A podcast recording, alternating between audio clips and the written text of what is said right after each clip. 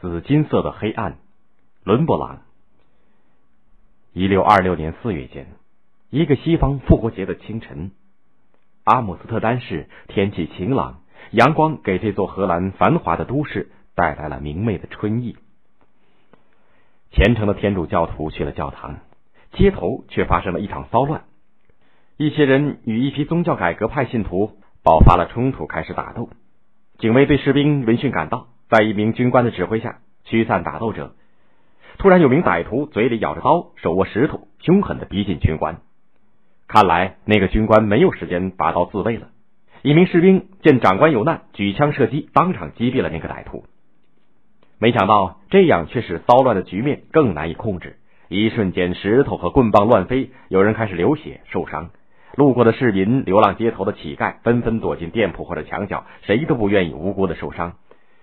奇怪的是，在街头的混战中，有个青年。却倚在一棵树下，他看看一名躲在墙角的乞丐，就用笔在自己的手中的纸上勾画，全神贯注的画速写。他是那么专注于绘画，似乎压根儿没想到身边正在发生的斗殴和流血，随时可能危及他的生命。躲在一边的市民里有一位医生，他看到这位小伙子衣着像个大学生，按照当时的风尚留着长发。这个如此投入绘画的年轻人给医生留下了深刻的印象。十五年后的十一月冬季，阿姆斯特丹是一个又湿又冷的夜晚。那位医生被请去出诊，病人家位于阿姆斯特丹最好的街道。打开门，屋里很黑。医生给患病者，画家的妻子诊病以后，画家挪开椅子上的画稿，请医生坐下，询问妻子的病情。医生看到画家的前额宽阔，下巴似乎时时向人挑战似的倔强的昂起，神色忧郁又烦恼。只有眼光扫及画内的油画的时候，他的眼睛才流露出专注的目光。那目光，医生似曾相识。十五年前的街头斗殴当中，画速写的那个青年的形象，瞬间重现在医生眼前。经过询问，他果然是当年画画的那个年轻人。他如今已经成为阿姆斯特丹著名的肖像画家，他的名字叫伦勃朗。伦勃朗一六零六年出生在荷兰莱顿的一个磨坊主的家庭。从小他就表现出过人的聪颖，十四岁就成为莱顿大学法律系的学生。然而，伦勃朗喜爱绘画，不喜欢死板的法学课程。半年以后退学，投师学画。三年后又离开莱顿，来到阿姆斯特丹，在画家阿斯特曼的指点下继续学画。伦勃朗极为努力，很快就娴熟的掌握了意大利古典画的技法。十七世纪的欧洲艺术绘画崇尚宗教神话题材。一六二六年，伦勃朗画出了取材于犹太教典故的《多比与抱羊的安娜》。通过这幅公开出售的处女作，伦勃朗显示出成熟的古典画技法。但是他没有满足，而是把古典画技法从描述宗教人物转向了平民百姓。他先后以家中亲人、母亲、哥哥为模特，苦心研习。当时，荷兰是资本主义新兴力量的代表国家。荷兰商人通过航海经商，从非洲、亚洲等殖民地获得大量的物产，经过转手贸易获得高额盈利。阿姆斯特丹的市民，特别是商人，为了炫耀生活日益富裕，纷纷请画家为自己画肖像，挂起来成为时尚。社会上各个行业的人士又成立各种行业协会，画肖像画。特别是为行业协会画团体肖像，逐渐成为当时画家的经济来源。一六三二年，阿姆斯特丹的外科医生协会委托伦勃朗画他们的团体肖像。那个年代，团体肖像画上所出现的每个人都要并肩排列，画家要依次画出他们每个人的面貌、服饰，并在画上一一写上每个人的名字，然后上面的人各自掏钱平摊画家的酬金。然而，伦勃朗却冥思苦想。他要有所创新。这一天，伦勃朗把医师协会的八位先生，包括协会的头目尼古拉·丢尔普请来。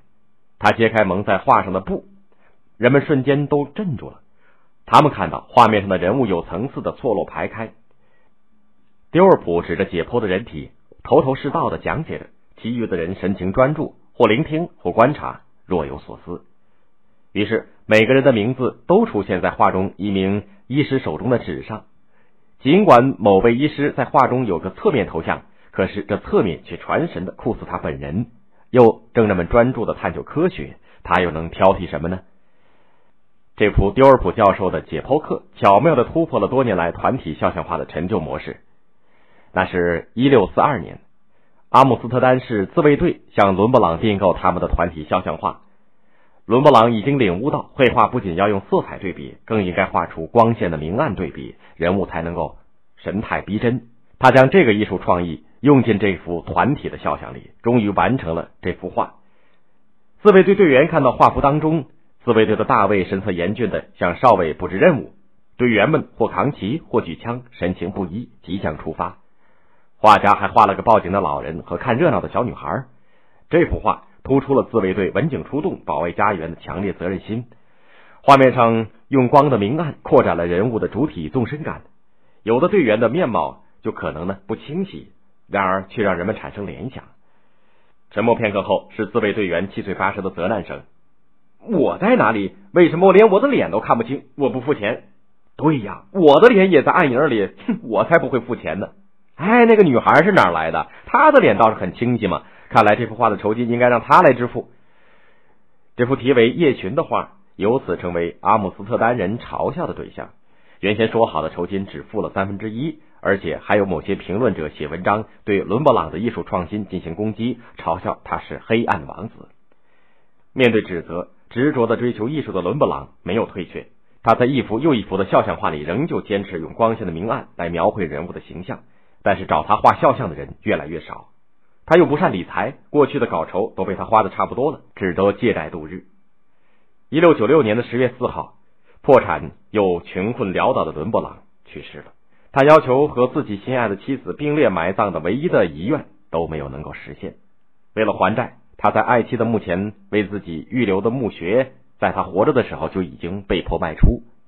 然而，他却留下了数以千件的油画、铜版画、速写，包括参孙被弄瞎眼睛、平窗的亨德利吉、戴金盔的男子、鞭挞和当年遭到责难的夜巡等等，都成为博物馆的珍贵藏品。他用光线的明暗对比的方式创作的肖像画的技法，被欧洲的美术史家称为“紫金色的黑暗”。创造了十七世纪荷兰画派的辉煌。